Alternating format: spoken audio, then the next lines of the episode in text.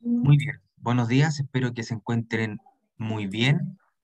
Hoy vamos a comenzar nuestra mm, unidad 2, unidad 2 que está, eh, que comienza con la eh, Revolución Mexicana. Vamos a comenzar el siglo XX latinoamericano con lo que ocurre en México, que es una expresión del término de un tipo de orden, un tipo de ordenación social, que comenzó por allá por 1850 aproximadamente, ¿no? va a variar de acuerdo a cada país. Y ese tipo de ordenación social, como habíamos señalado, era el, el Estado oligárquico, un Estado eh, extremadamente concentrado, donde el poder estaba concentrado en pocas manos, en notables, como se denomina, gente de mucha importancia, gente con, con capacidad de, de, propiedad, dinero, estatus alto, eh, y que además eh, estaba muy ligado a la economía de exportación de materias primas.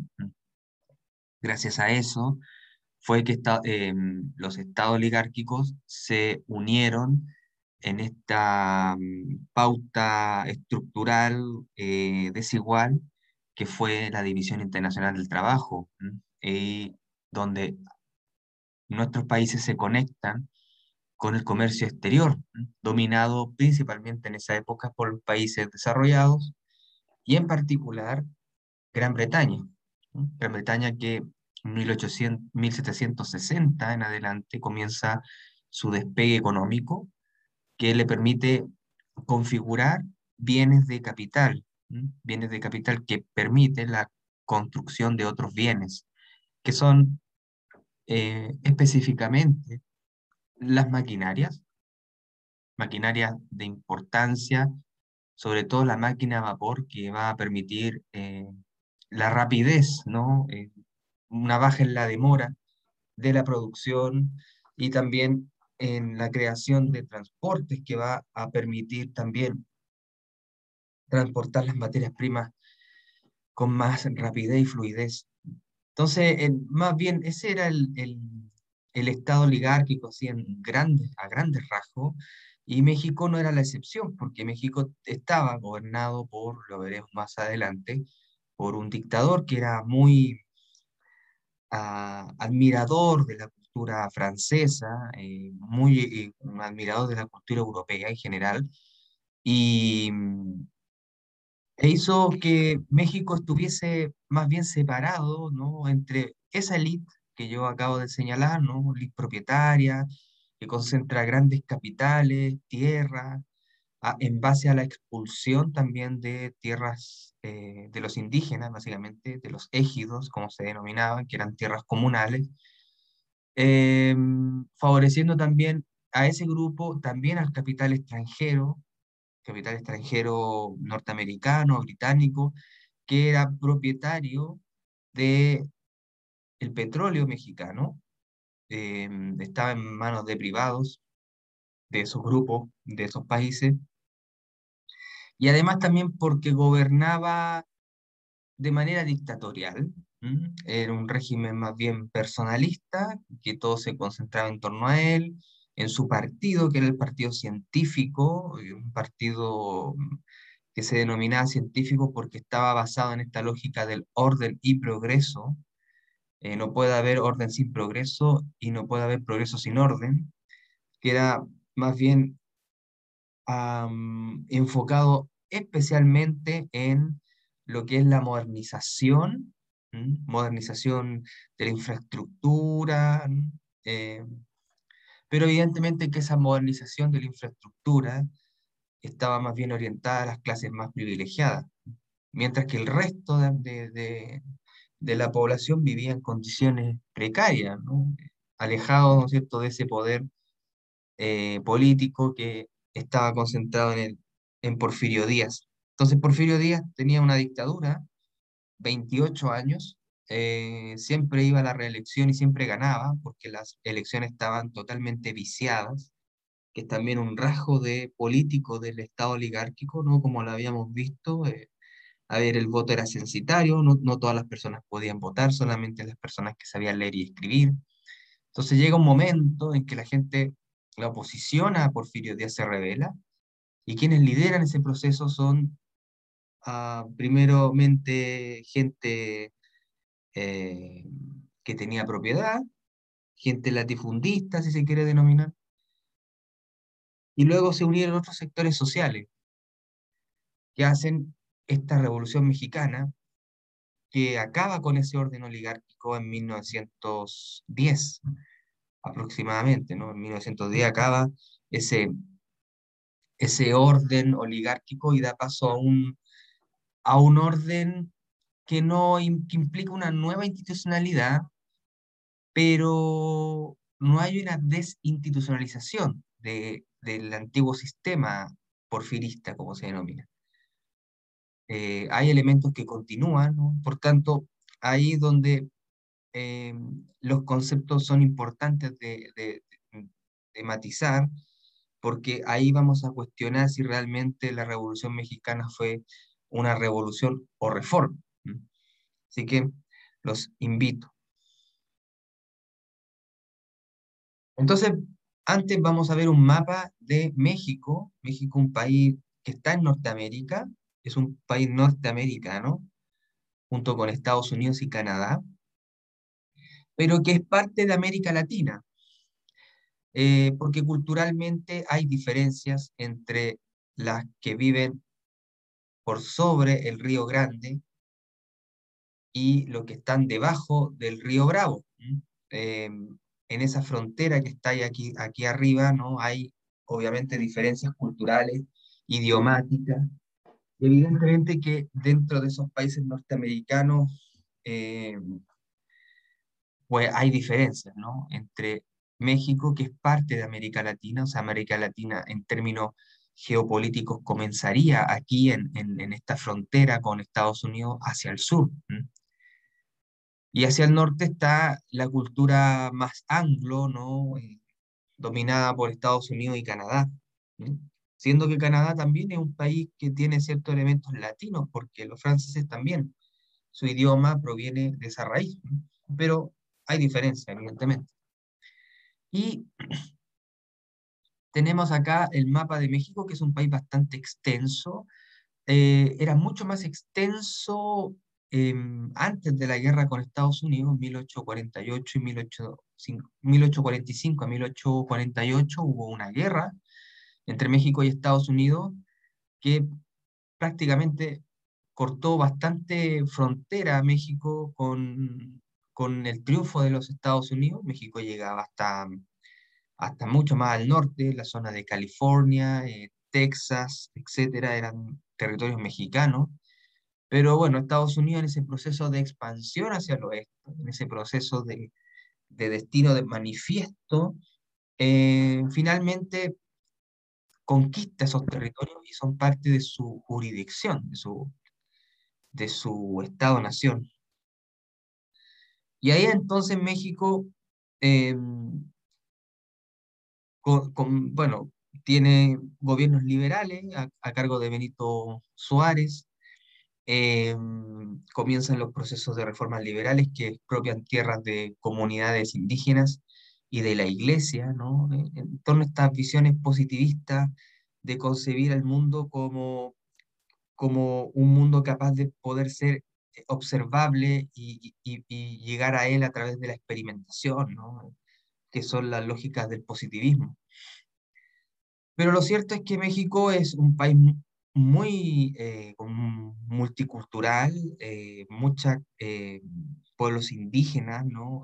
aquí también México concentró a dos grandes civilizaciones antes de la llegada de los españoles, que es la zona donde dice México City, la Ciudad de México, donde estaban los eh, aztecas o el pueblo mexica, eh, con un vasto imperio que tenía precisamente su capital en lo que actualmente es Ciudad de México, eh, que en ese entonces se denominaba Tenochtitlán, una ciudad bien conservada, muy limpia, con grandes canales que al mismo tiempo, canales que tenían en su superficie eh, las denominadas chinampas, que eran estas tierras cultivables que les permitía em, al, pueblo azteca eh, poder, bueno, tener cosechar, etcétera, ¿no? Una, una civilización cuando llegó Hernán Cortés por Veracruz, como se ve aquí en el mapa, hacia la derecha, aquí Veracruz, hacia Ciudad de México, él quedó sorprendido de la gran complejidad que tenía Tenochtitlán, ¿no? Eh, una ciudad que distaba mucho de la ciudad europea, que no se caracterizaban por ser limpias, eh, pero Estamos hablando de, una civilización que alcanzó un gran estadio de, desarrollo y que evidentemente después de la llegada de Hernán Cortés, ¿no? por ahí por el 1515 en, adelante, eh, fue completamente devastada y, subordinada al poder español. Y también la otra civilización es la que está en esta zona de la península del Yucatán, Em, donde actualmente está Cozumel o Cancún, que era la civilización maya. También tiene cierta expansión también a la zona de Guatemala y que eh, también eh, un estadio desarrolladísimo, también los mayas con sus calendarios, sus cosmovisiones, eh, realmente dos civilizaciones que dejaron huella y que muchos de sus descendientes viven, ¿no es cierto?, en la actualidad, ¿no? Em, intentan eh, conservar su cultura, hablan también el, la lengua el náhuatl, que es la lengua de los antiguos pueblos eh, de esa zona. Y bueno, muchas de las ciudades, de los nombres de, de, México eh, provienen de esa lengua, ¿no? Del, del náhuatl. Em, así que un país bastante rico, eh, con una gran historia, pero que con la llegada de, de, Porfirio Díaz en 1870, México, toda esa, riqueza cultural que yo le estaba hablando indígena, eh, finalmente se, se, vio como apagada por, por, por, este gran, por esta gran admiración de Porfirio Díaz eh, por Europa. Entonces, eh, un país que vivía separado de sí, y que algo bastante común en, en el siglo XIX, como nosotros vimos con anterioridad. Eh, también hay otros casos de, de, como decía Eduardo Galeano, de, de, de, que, los, por ejemplo, los pueblos indígenas no eran considerados ciudadanos en, en estos nuevos estados-nación, eran, eran totalmente excluidos solamente determinados ciudadanos notables eh, tenían derecho a la nacionalidad y tenían, tenían derecho a voto y también al poder político. Eh, entonces, esa es más o menos la, la, configuración o caracterización previa a la Revolución Mexicana de, de este gran país como México.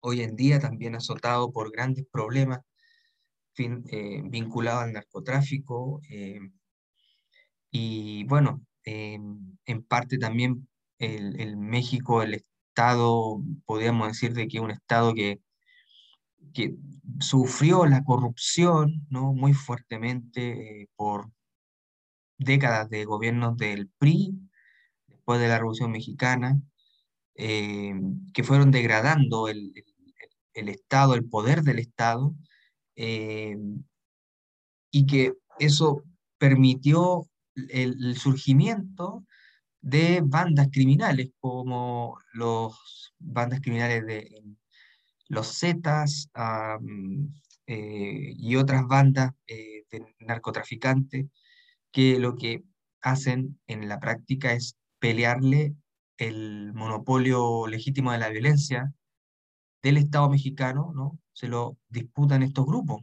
Hay regiones, eh, sobre todo en la zona norte de México, que están precisamente en la frontera, como Ciudad de Juárez, ¿no? Esta zona que está acá, están controladas básicamente por grupos criminales.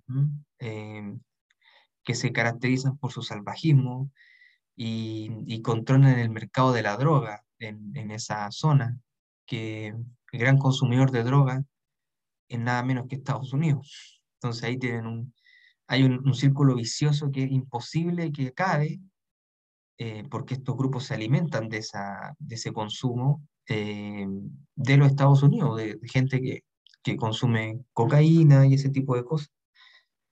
Pero además también porque eh, es peligroso el, el, el, mundo narco ahí, muy peligroso intentar eh, controlarlos porque también han corrompido a la policía, al Estado. Entonces es un asunto bastante complejo eh, que ahora último con esta proliferación de grupos narco acá en Chile, algunos han llegado a, a, comparar esa situación con la de México, ¿no? Ojalá esperemos nosotros que no, no ocurra aquí en, en, Chile una situación así, pero hay algunos eh, especialistas que dicen que eventualmente podríamos llegar a esas, situaciones como México, ¿no? Eh, si es que no se controla el, narco en algunas poblaciones del Gran Santiago, ¿no? Que hubo un mapa, había un mapa ahí de, lo elaboró un agente de Ciper Chile, eh, donde mostraban en Santiago los barrios que estaban controlados por el narco, ¿no?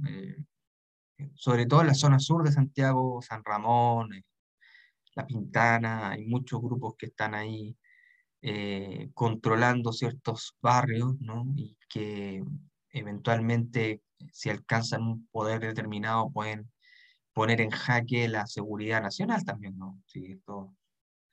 Así que bueno, ahí está México con, con todas sus complejidades, así que vamos a hablar un periodo en particular de su historia, ¿no? Así que para eso vamos a ver un, un pequeño video un video cortito que más o menos explica eh, en la lengua, digamos, en, en, la percepción de autores mexicanos, ¿no? políticos, etcétera, y gente común, bueno, el significado de la Revolución Mexicana para eh, los mexicanos. Así que vamos a ver este, este, este clip. ¿no?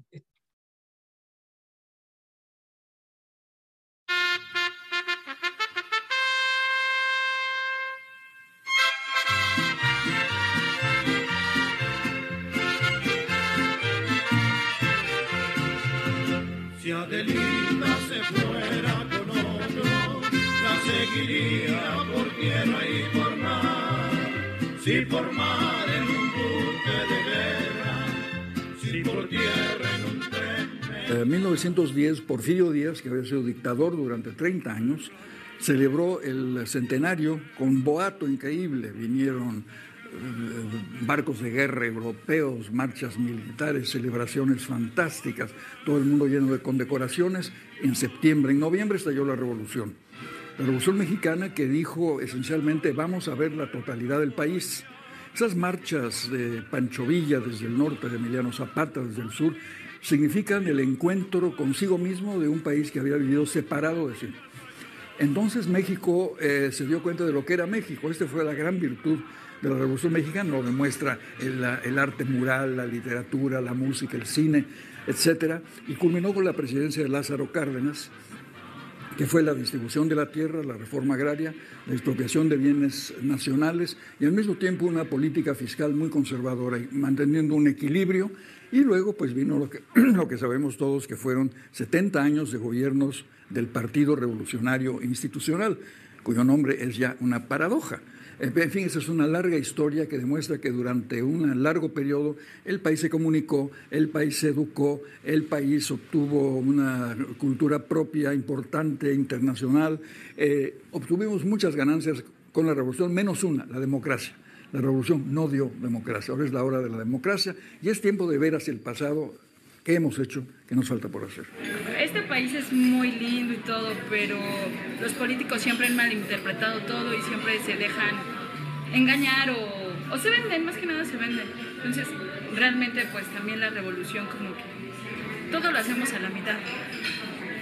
pero ¿y la tierra volvió a los campesinos? Pues no a todos. ahorita todavía, después de 100 años, seguimos teniendo el mismo problema. Zapata no es controvertido. ¿No? Villa sí. Villa era cruel, Villa era a momentos de una de un salvajismo notable, pero es un personaje único, representa distintos factores, por ejemplo, el anticlericalismo, que en Zapata no está, Zapata era muy, muy guadalupano.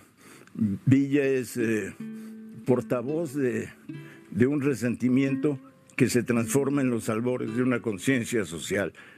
Zapata reivindica el trabajo como instrumento de posesión, como factor de posesión, y ese lo vuelve incontrovertible. Pero ambos tienen objetivos comunes en el cambio completo de la sociedad mexicana. Sí, pero son objetivos militares, que termine una dictadura, son objetivos sociales, que se disminuya o que se acabe la igualdad, y son vagos elementos jurídicos que no llegan a transformarse en un proyecto de constitución de la República, lo que sí efectúa su rival Venustiano Carranza. Lo que tienen Zapata y Villa y por lo que perduran y han de hecho oscurecido a sus otros contendientes, a esa fama de 15 siglos, que supongo que lo dirían de Warhol, a esa fama de 15 siglos, es su decisión de representar siempre, en todo momento, la idea del pueblo. Por eso no se quieren sentar en la silla presidencial, por eso no aspiran a la presidencia, por eso en todo tiempo actúan de una manera muy espontánea, muy libre, como cuando Villa invade Columbus en Estados Unidos, o como cuando Zapata, que ha sido partidario de Madero, lo desconoce porque Madero no ha destruido la, estructura del ejército federal. Ellos son, el término ahora, como dirían los neoliberales, es populista, pero ellos son Pero ellos son siempre pueblo, dice Carlos Monsiváis. Em, bien, em, no sé si alguien tiene alguna observación de lo que hemos visto. ¿Alguien le llamó la atención algo de los presentes?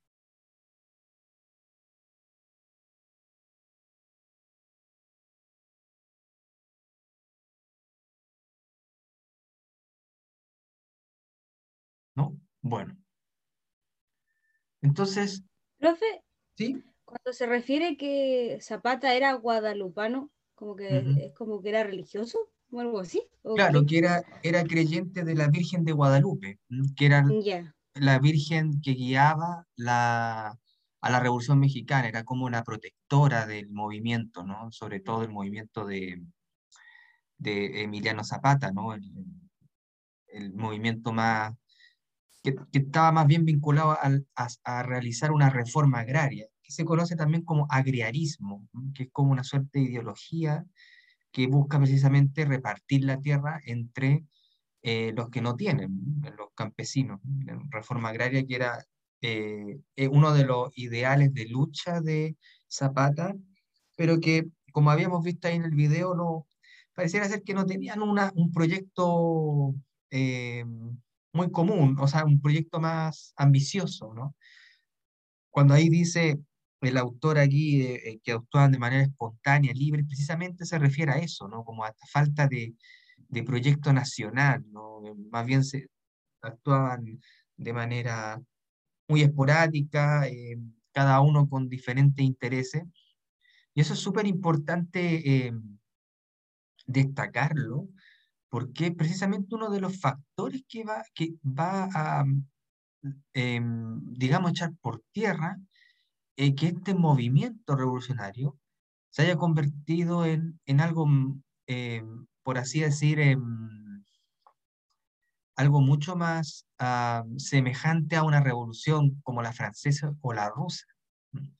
Porque la, estas dos últimas revoluciones, la francesa y la rusa, tenían precisamente un, un objetivo claro, ¿no? Eh, había una cosa que estaba mucho más madura en cuanto a ideas, y que después se tradujo en la práctica en, en unos cambios que sí produjeron desinstitucionaliz- desinstitucionalización de, del, digamos, del, del, periodo anterior, es decir, un, un corte abrupto en lo que era la institucionalidad, en el caso francés, de del ancien régime, como el- el antiguo régimen, y en el caso también del, de la Revolución Rusa, el zarismo. O sea, se produjo un orden nuevo a partir de, de la destrucción del otro.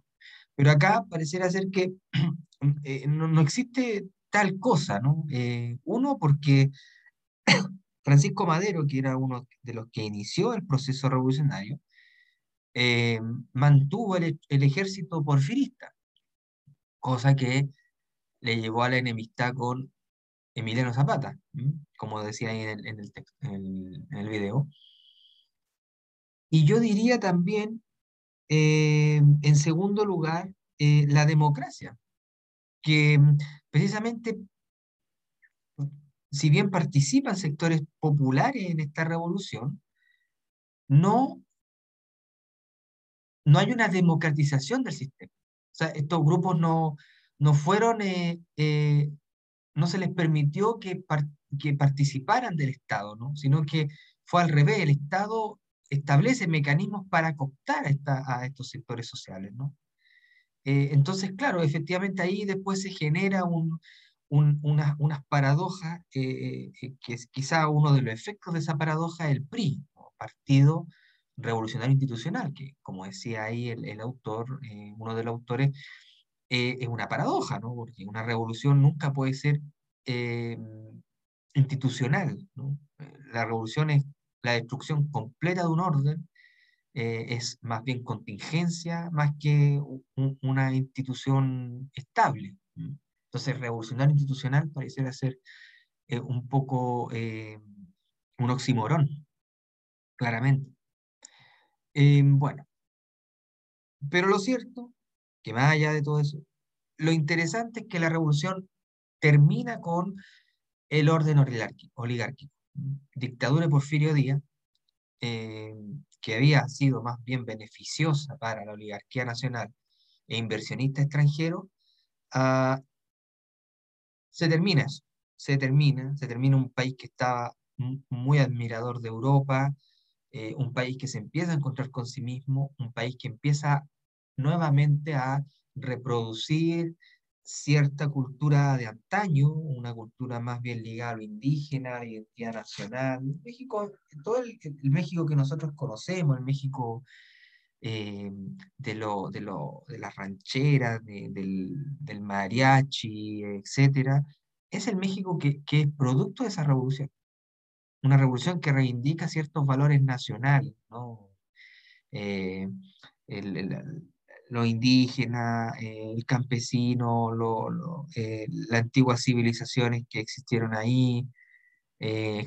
¿m? La comida, muchas cosas. Pero claro, evidentemente esta revolución eh, tenía muchos partidarios que empezaban a dividirse entre sí. Y ahí comenzaron los problemas, porque empezaron la- las disensiones entre los distintos grupos revolucionarios, incluso se empezaron a matar entre, entre, entre ellos, ¿no? Eh, la revolución se empieza a comer a sus hijos, ¿no? Eh, y bueno, eh, eso también es un elemento a destacar. Entonces la pregunta es revolución o reforma.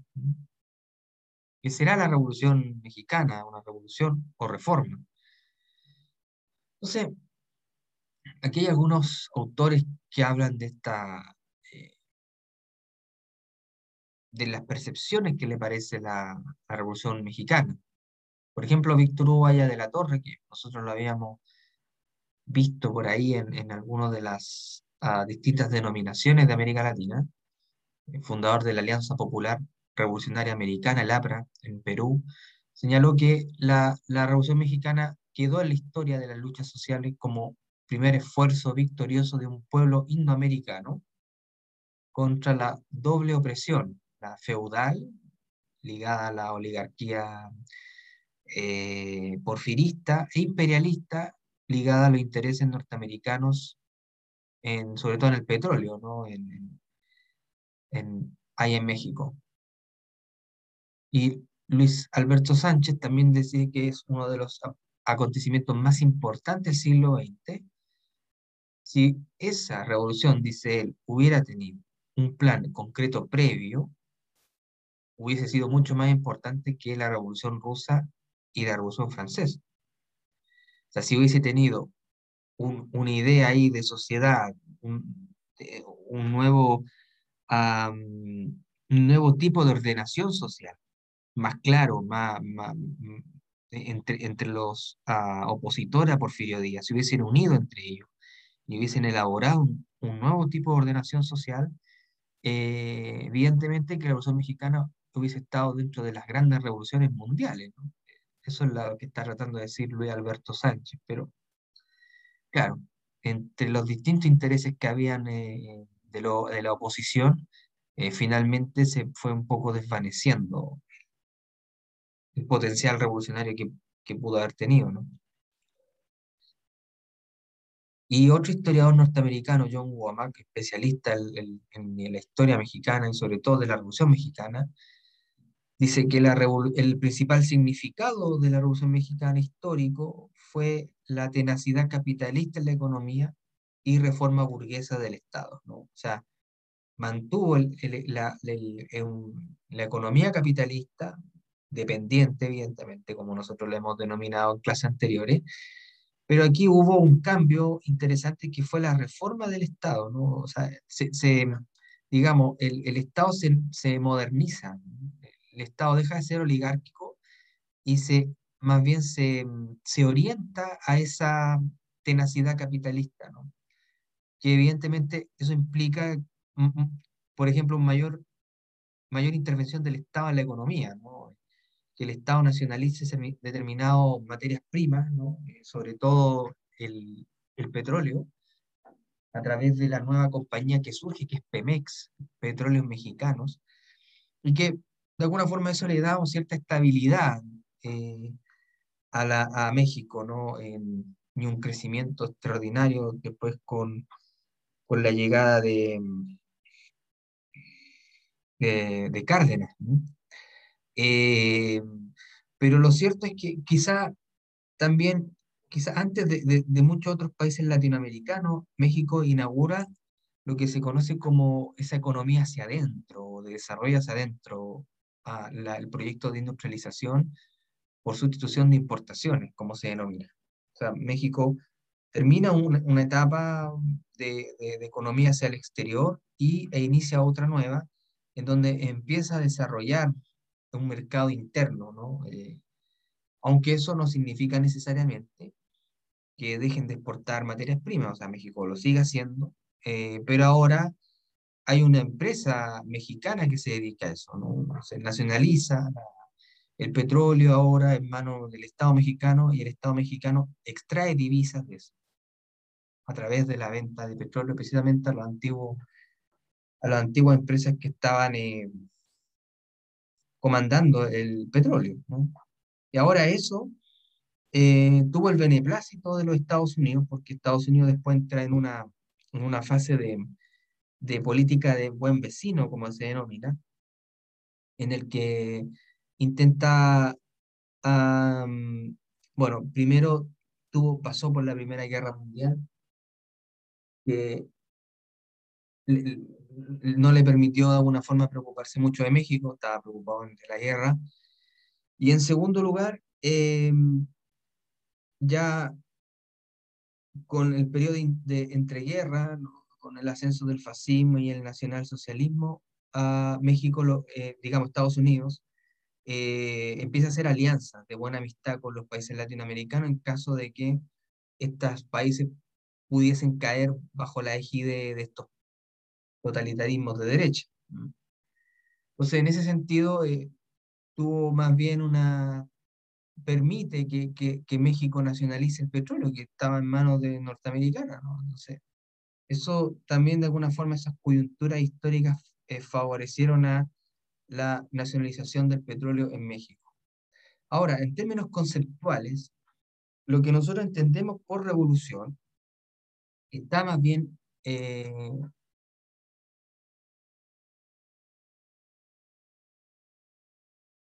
asociado a, a, a, lo que ocurrió en la Revolución Francesa. Es decir, el concepto de revolución es un concepto que viene de, de la, de la astronomía, ¿no? Eh, ese tipo de, de, de, de campo, y que después de lo que pasó con Francia en 1789, ahí el concepto de revolución adquiere otro tipo de semántica, otro tipo de significado. El significado es claramente este corte abrupto de un orden mediante la violencia. Entonces, el, concepto de revolución es un, proceso drástico de cambio social, ¿no?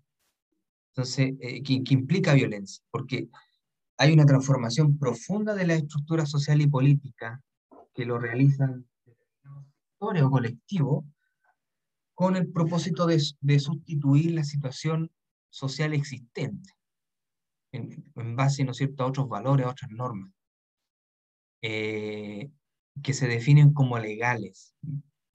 Entonces, um, eso entra en contradicción con la alternativa nueva, ¿no? O sea, digamos, el, el, el, orden existente tiene unas normas que son definidas como legales por las personas que lo justifican y choca con los valores de la alternativa nueva. Entonces el cambio más bien se, se, se expresa en tres planos, que es la transformación de la estructura de la sociedad, o sea, hay un cambio ahí, eh, no sé, se pasa de una sociedad feudal o de antiguo régimen estamental eh, a una sociedad capitalista dividida en clases sociales.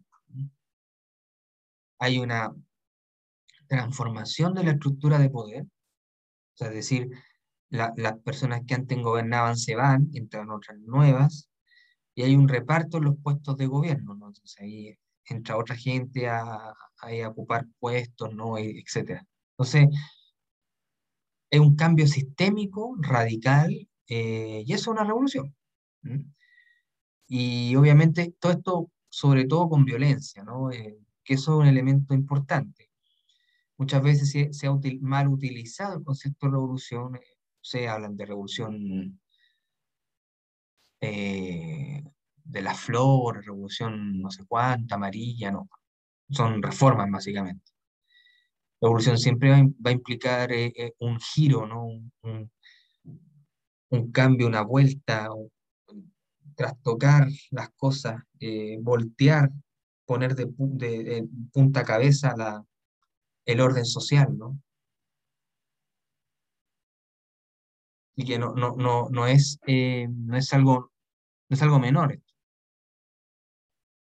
Mientras que la reforma va a designar la mejora y la reorganización consciente y planificada de las condiciones de vida sociales, sobre todo con medidas y leyes estatales. Entonces, hay, hay eh, quizás sin, sin hacer este cambio profundo hay mejoras, ¿no? más eh, algunas superficiales, otras más profundas, pero que más bien no, no, no trastoca el, el, la estructura de la sociedad, no la transforma. ¿no? Eh, va como intentando apagar el incendio con, con leyes, con ese tipo de, de elementos. ¿no? Entonces, lo que más bien vemos nosotros en México es lo segundo, como eh, el, el, si bien se pasa de una dictadura, eh, lo que viene después es, es mucho más violento, eh, hay pelea entre la oposición y después, eh, en un determinado momento de la historia mexicana, empieza a gobernar un solo partido político, que es el PRI. ¿Mm? Ya les señalé que es la sigla significa Partido Revolucionario Institucional. Y es un caso importante porque, y, sui generis, en el sentido en que es un partido, o sea, es un partido que, que, va a ser el único, partido único, eh, eh, digamos, configura un, sistema unipartidista, eh, siendo no un partido o siendo no un país comunista. interesante, porque lo, lo, las, las, sociedades socialistas reales, donde hubo el, socialismo real, eran sociedades unipartidistas, es decir, que solo el Partido Comunista era el único válido y legal en, el sistema político.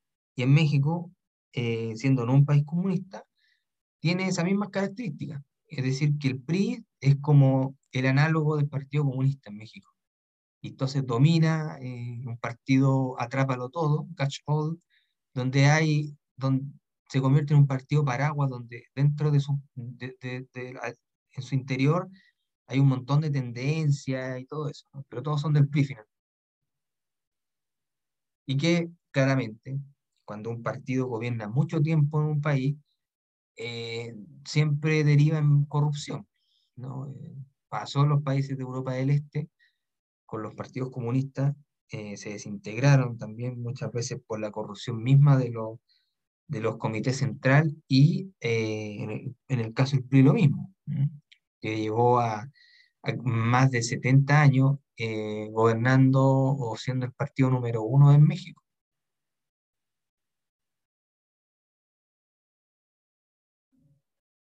Bien, entonces, ¿cuáles son los elementos de crisis en, México que llevan a esta revolución? Primero hay un despertar de conciencia por la excesiva, la excesiva dependencia económica eh, en México. Eh, digamos, eh, las grandes riquezas mexicanas iban a, Europa o estaban controladas por, por, Estados Unidos y Europa. Eh, lo que evidentemente lleva a una desnacionalización de la economía. O sea, el Estado no, es, no es soberano en, las materias primas de su territorio, eh, lo que eso va a generar eh, cierta oposición.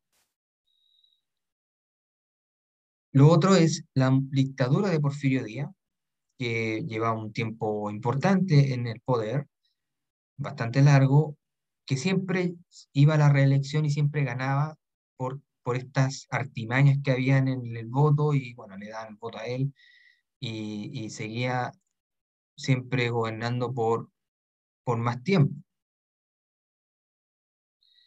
Y algo que también eh, es parte de las características de la modernización eh,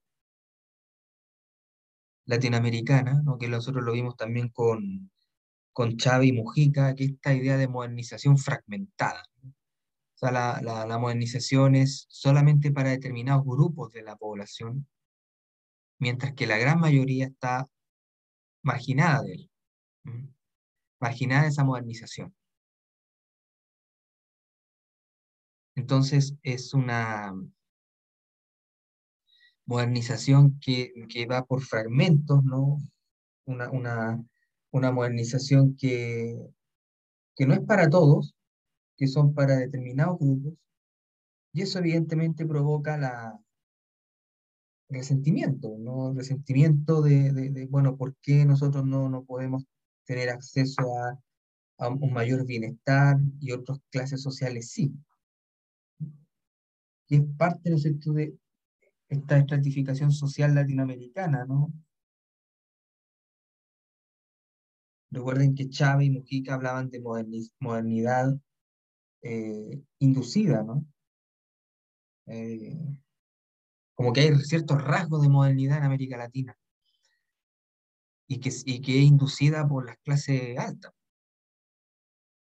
pero que evidentemente que hay ciertos elementos de la modernidad que se destacan más que otros.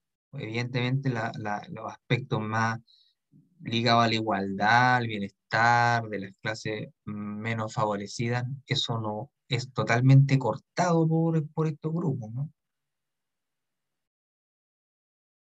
Entonces finalmente se produce esta división, esta separación de un país.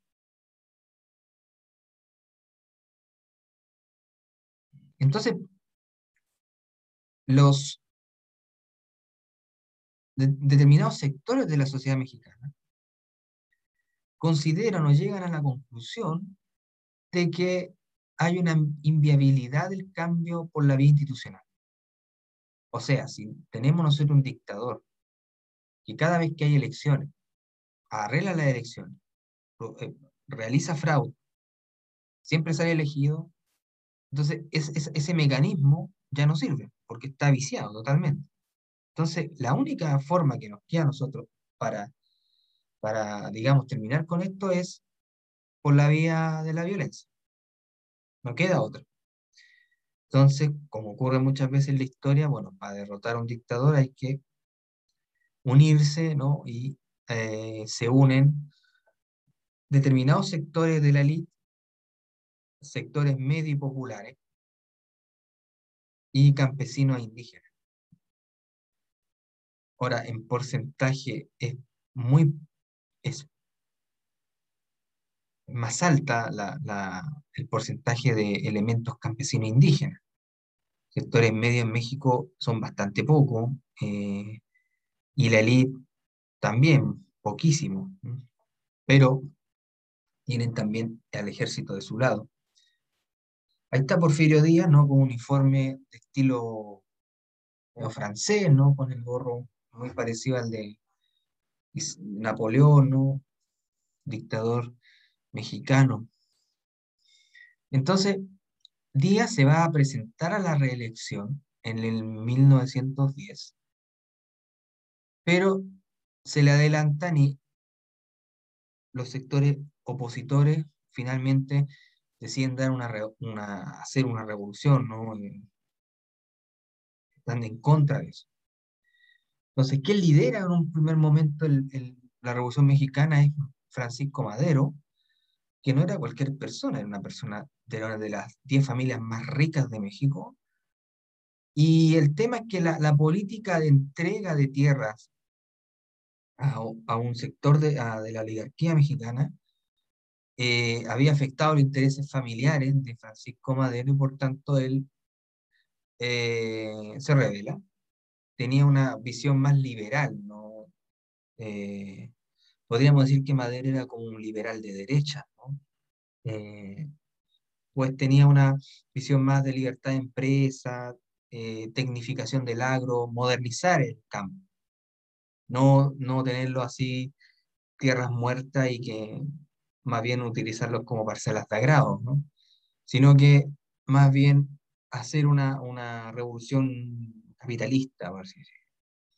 Entonces él se presenta a las elecciones también y bueno, evidentemente no sale, por eso se, se vuelve, solamente, se vuelve a, esto en, una, en un estallido de violencia. Y por otro lado, habían otros sectores, un movimiento campesino popular heterogéneo, eh, liderados por Emiliano Zapata y Pancho Villa, que tenían más reivindicaciones ligadas al agro, ¿no? Firman el plan de Ayala, ¿no? Que era en la idea de, hacer una reforma agraria para devolverle las tierras a los indígenas que habían sido expropiados en la época de las reformas liberales de Benito Juárez. Entonces, eh, bueno, estalla esta revolución y eh, Porfirio Díaz tuvo que exiliarse, Madero asume el, país, pero no tenía un, programa político, no tenía una, vamos a hacer esto, nuestro gobierno va a tener tal y tales características, no, no hubo eh, eso, en México. Y además también eh, tuvo problemas para conciliar el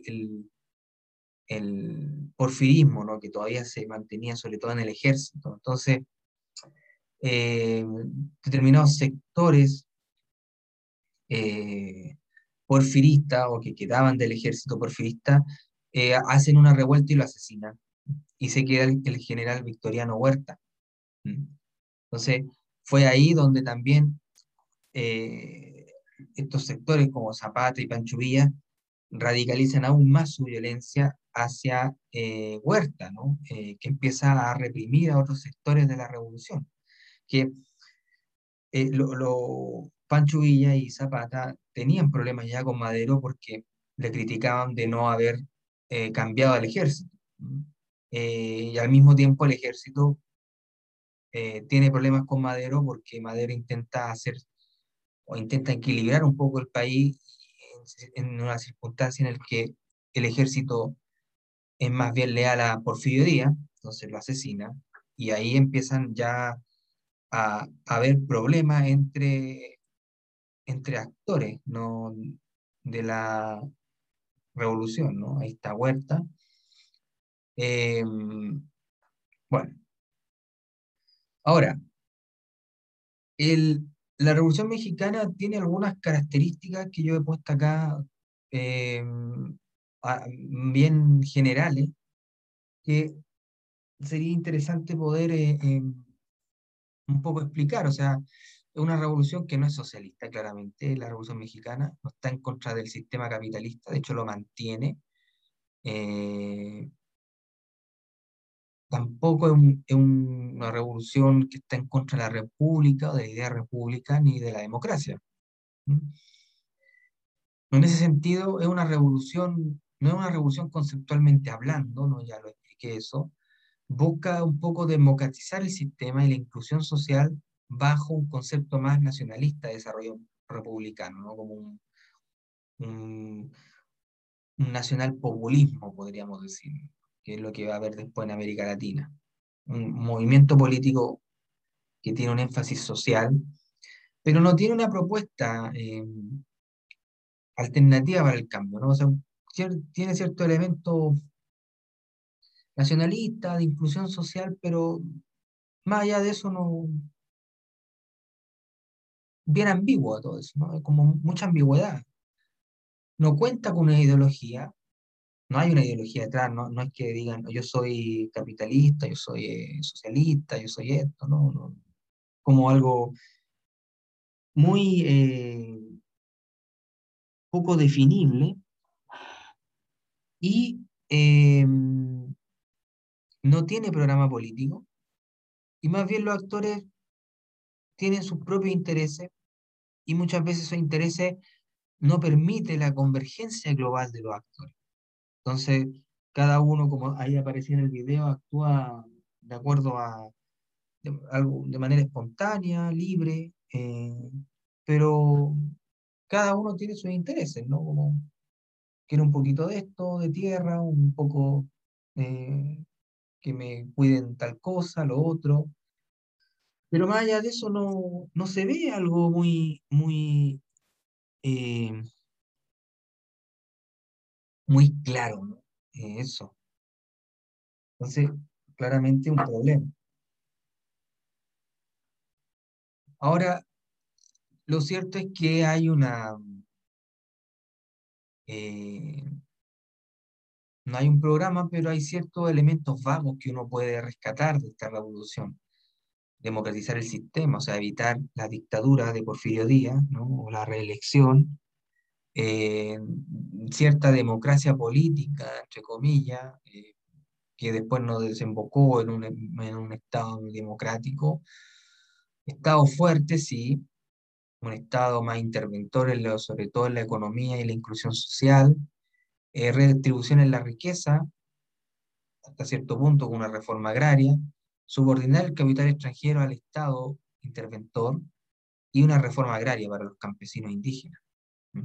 Eh, eso más o menos se pueden hablar como ciertos objetivos generales de estos actores, pero que no estaban más bien articulados en una ideología más clara. La Revolución Mexicana sí, con la Constitución de Querétaro de 1917, se convirtió en la precursora de un constitucionalismo social, eh, que reconoce a nivel más alto, a nivel jurídico, los derechos sociales. Entonces, esta constitución influye en otras constituciones del mundo, como la soviética, la alemana, la española. Eh, nosotros en Chile también tuvimos un- una constitución un poco más social que fue la del 25 con, con Alessandri, ¿no? Entonces, podríamos decir que las banderas de lucha de la Revolución Mexicana es la democratización política, la inclusión de la sociedad, reformas sociales, nacionalismo económico y reforma agraria, ¿no? Esas podrían ser las temáticas eh, emergentes que pueden aparecer aquí. ¿Mm? Ahí está Emiliano Zapata, Francisco Villa, que son estos eh, revolucionarios, ¿no? Rebeldes, que como aparecía en el video tampoco tenían interés en quedarse en el poder o convertirse en presidentes de, de la República, ¿no? Bueno, hay un set de caudillismo, cada sector tiene sus caudillos, tiene sus intereses, y que combinan un nacionalismo, ¿no? Eh, es decir, una posición, una posición antioligárquica, antidictadura porfirista, que es un elemento que los une, y anti eh, capital extranjero, anti Estados Unidos, etc. Eh, las reformas sociales, al menos es un factor de cohesión que le, más bien permite esta cierta eh, unión por mejorar las condiciones de vida del pueblo, eh, sobre todo los campesinos, y reconocimiento de los indígenas y de la cultura de las antiguas civilizaciones que ahí habitaron en México, que es un elemento de la identidad nacionalista y que se ve reflejado ¿no? en toda la la literatura que empieza a surgir en esa época, eh, Agua para Chocolate, de Laura Esquivel, eh, bueno, el muralismo mexicano, eh, Frida Kahlo con, con Rivera, etcétera, ¿no? que, que, ahí convergen ¿no? ciertos elementos híbridos de, de la cultura ahí mexicana. Por ejemplo, esta, ¿no? Eh, hay un, reconocimiento a todos estos sectores que estuvieron eh, excluidos, ¿no? El, campesino mexicano que va a ir a luchar ahí por, por, México, ¿no? Entre comillas. Ahora, evidentemente que, es muy probable que estos elementos o estos intereses personales se deban también a un país que estaba desintegrado, ¿no? O sea, eh, ese efecto de esa desintegración nacional que había en el periodo de Porfirio Díaz, que de alguna forma también uno puede, puede plantear esa tesis, de, de que efectivamente la, la, la, poca integración nacional con la dictadura de Porfirio Díaz eh, tuvo como efecto estos intereses divergentes que tienen los actores que están en contra de la dictadura. Y que en ese sentido es, es, es quizá una hipótesis importante ¿no? Eh, a, a considerar.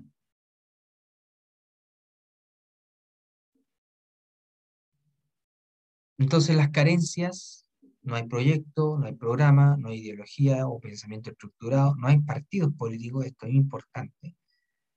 Aquí no hay una concepción leninista de, la revolución, como Lenin planteaba que el partido, en este caso comunista, el que guiaba a las masas a, la revolución, ¿no? o que le, inculcaba la, conciencia de clase. Eh, en fin, y no hay una institucionalidad sólida aún, con una sociedad civil que no está organizada ni en tensión civil, ¿no? Claramente. Entonces, lo, los, lo que más bien eh, dentro de los elementos que, habíamos señalado, eh, la idea del Estado fuerte, eh, bueno, se, expresa, ¿no? O, o, la mayor participación del Estado en, en, el ámbito político se manifiesta en la idea de partido único, que empieza a surgir con el PRI, el Estado centralizado, Constitución de Querétaro, y una economía industrial bajo un capitalismo de Estado. Entonces México ahí eh, empieza a impulsar, ¿no es cierto?, lo que después se va a conocer como, como desarrollo hacia adentro, ¿no? Donde el Estado tiene una, una primacía importante. Y luego, claro, con Lázaro Cárdenas comienza el programa de reforma agraria, que era uno de los elementos o uno, eh, uno de los reclamos de, los sectores campesinos de, México, sobre todo de Zapata, distribuye 18 millones de hectáreas, crea, hay creación de un partido revolucionario institucional, 1946, y se nacionaliza las empresas petroleras en su mandato con la creación de Pemex. Pero pese a todos estos elementos, pese a toda esta intervención estatal, no queda trunco todavía el elemento de la democratización de México. Bien, con eso damos por finalizado eh, la Revolución Mexicana. No sé si alguien hasta aquí tiene alguna pregunta. ¿Duda, consulta? Sí, eh, profe. ¿Cómo se logra el tema del partido único? Como que eso me queda la duda. ¿Cómo llegan a ser como unipartidistas y, y tener por tantos años solo al mando a ese partido? Bueno, parte de eso es por, por el que un partido que se define a sí mismo como partido de la Revolución Mexicana, ¿no? que después va a derivar en el PRI, y que evidentemente es, un partido que nace con esta idea de que son efectivamente el, representante orgánico de los ideales de la Revolución Mexicana, que con todo lo, lo que nosotros hemos señalado, eh, permite cierta aglutinación, ¿no? De decir, bueno, eh, si ustedes son realmente el representante orgánico de la Revolución Mexicana, bueno, eh, entonces, digamos, permite, ¿no es cierto?, la, la adhesión quizás con más facilidad que otros partidos en México, ¿no? Eso no quiere decir de que no existiesen eh, otros partidos en México, ¿no? Sino que el partido al, considerarse como el fiel reflejo de esos ideales de la Revolución Mexicana, con toda su ambigüedad y tal, eh, va a, empezar a controlar el sistema político y al controlar el sistema político va a empezar a, dejar eh, fuera del poder, sobre todo, a el resto de partidos políticos. Eh, Partido Comunista, etcétera, ¿no?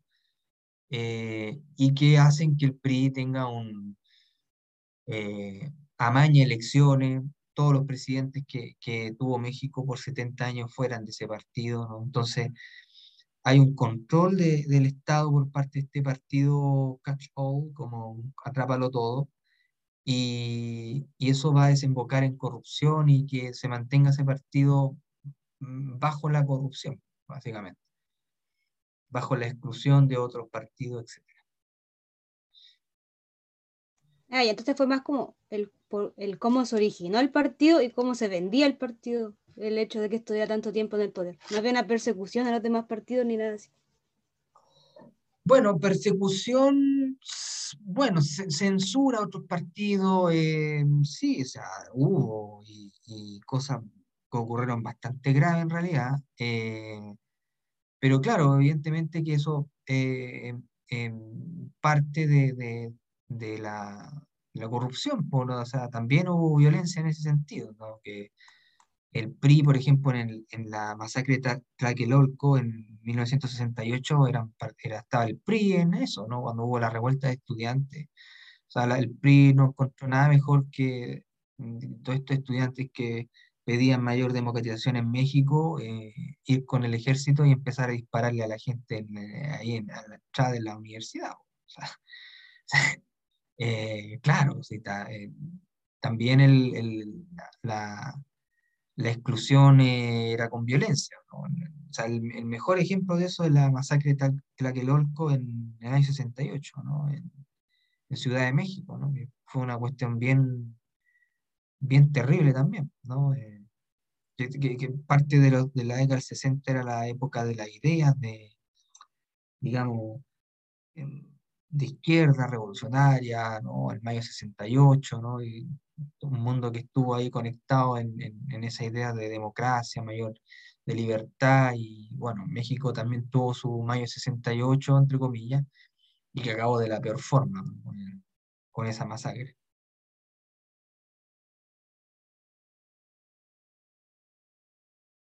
Bien. ¿Alguien más tiene alguna otra pregunta?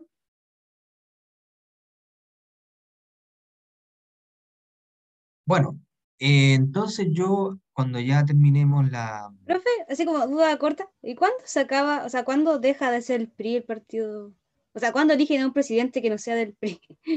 Bueno, en- por ahí por el año 2000 ah, está Vicente Fox, que era del partido del PAN, Partido de Acción Nacional, que- un partido derechista. Eh, ahí se acabó la, la- el periodo del PRI, ¿no? Eh, pero ya bien entrado el año 2000, eh, entra eh, en escena este partido, un partido más de, de derecha liberal centro derecha, eh, con Vicente Fox, que bueno, más bien eh, acentuó aún más todas las reformas neoliberales que empezaron a ocurrir en México, ¿no? Eh, bueno, previo a eso, el año 90, eh, eh, México entra en, el, en una alianza, en, lo- en los tratados de libre comercio con Estados Unidos y Canadá, eh, que, después, en, el gobierno de, de Salinas de Gotardi, de Gotari, mejor dicho, que ah, va a provocar eh, eh, que México, eh, que, que entre libre mercancía en- desde Estados Unidos y Canadá eh, hacia México. Eh, pero claro, eso de alguna forma también eh, va a, a deteriorar un poco el- la producción industrial mexicana, lo que va a llevarla al, a la- al levantamiento de los zapatistas en los años 94, que fue una cosa que no estaba prevista, eh, y entran los zapatistas con el líder, el subcomandante Marco, en escena, ¿no? Un primer grupo eh, que no ambiciona el poder y que se mantiene ahí en la selva de la, Sando- eh, en la selva, ah, no me acuerdo de la selva ahora ya, pero están ahí en, en San Cristóbal de las Casas, en México, ahí, en la zona suroeste de México.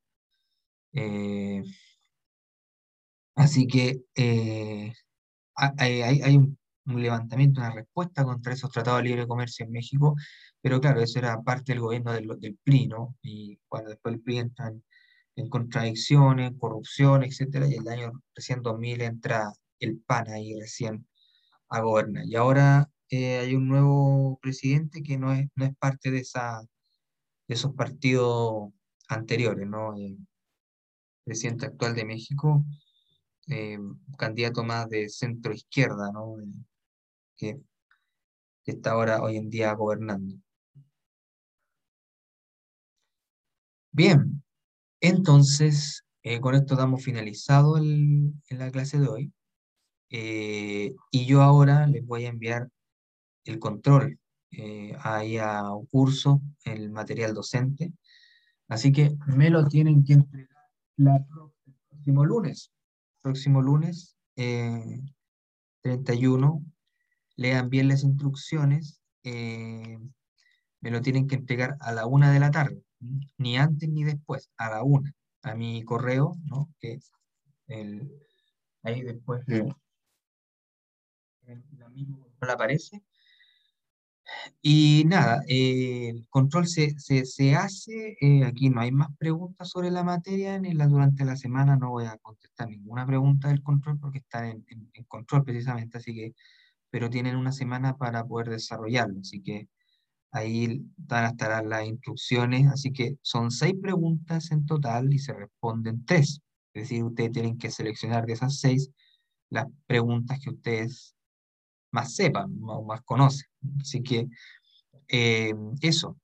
Así que eh, máximo dos páginas de, de desarrollo, ¿no? Por dos páginas. Evidentemente que, que no vayan a hacer una eh, media plana o media. No, o sea, respuestas cortas, no, porque eso. la- las preguntas son como de, de bastante de desarrollo y hay que desarrollar bien y no dejar nada al azar.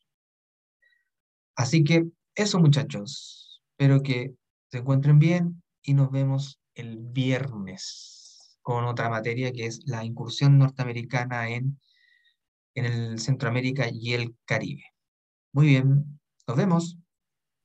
Nos vemos, profe. Chao, muchas gracias. Chao, chao. Chao, profe.